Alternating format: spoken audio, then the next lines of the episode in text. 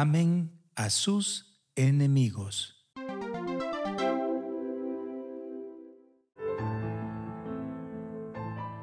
Evangelio según San Mateo, capítulo 5, versículo 43 al 48. En aquel tiempo, dijo Jesús a sus discípulos, Habéis oído que se dijo, amarás a tu prójimo y aborrecerás a tu enemigo. Pero yo os digo, amad a vuestros enemigos y rezad por los que os persiguen, para que seáis hijos de vuestro Padre Celestial, que hace salir su sol sobre malos y buenos, y manda la lluvia a justos e injustos. Porque, si amáis a los que os aman, ¿qué premio tendréis? ¿No hacen lo mismo también los publicanos? Y, si saludáis solo a vuestros hermanos, ¿qué hacéis de extraordinario? ¿No hacen lo mismo también los gentiles?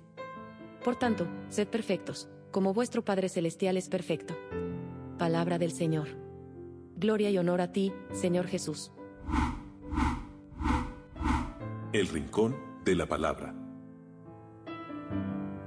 Un llamado a la santidad es lo que el Evangelio de San Mateo nos propone este día. Ser santos como nuestro Dios es santo. Pero esa santidad implica cambiar nuestro modo de pensar y de actuar. No basta con amar al amigo, se trata de entrar en otra dinámica, amar a los enemigos y orar por ellos, por aquellos que no son parte de nuestra vida, por aquellos que más bien nos persiguen y quieren destruirnos. A lo largo de los siglos, en los mártires, en los santos, hemos visto reflejado el cumplimiento por amor al Señor de este mandato. Amar incluso a aquellos que quieren quitarnos la vida. Amar incluso a aquellos que han atentado contra nuestra propia familia. Esta es la dinámica del perdón el Señor nos pide perdonar. Recordemos en el Padre nuestro, cuando nosotros pedimos a Dios el perdón, le decimos, así como nosotros perdonamos al que nos ofende. Perdonar entonces es una exigencia del reino. Perdonar es parte de la conversión. No puedo volverme a Dios con odio con resentimiento en el corazón, porque ese odio, porque ese resentimiento me esclaviza. Y no es que perdonar sea algo fácil, pero es que hay que perdonar a pesar de que no sintamos deseos de hacerlo.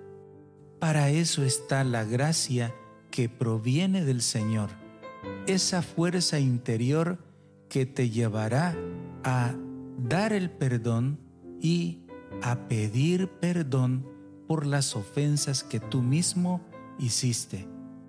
Dios no pone límites a su misericordia. Él siempre nos perdona. ¿Eres tú capaz de hacer lo mismo? Esa es la exigencia del Evangelio. Ser capaces de perdonar así como Jesús nos ha perdonado en la cruz del Calvario.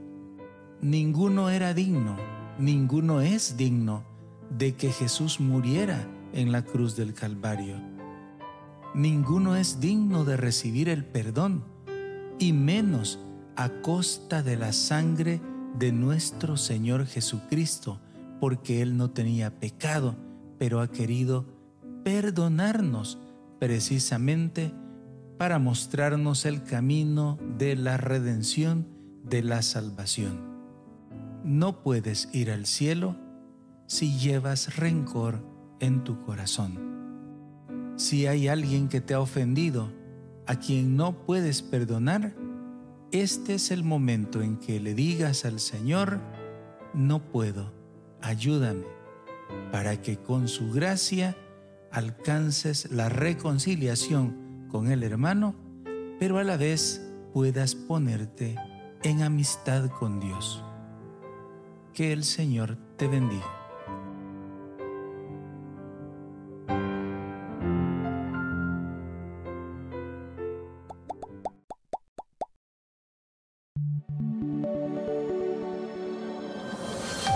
Comunidad Católica Virtual. Beato Carlo Acutis ruega por nosotros.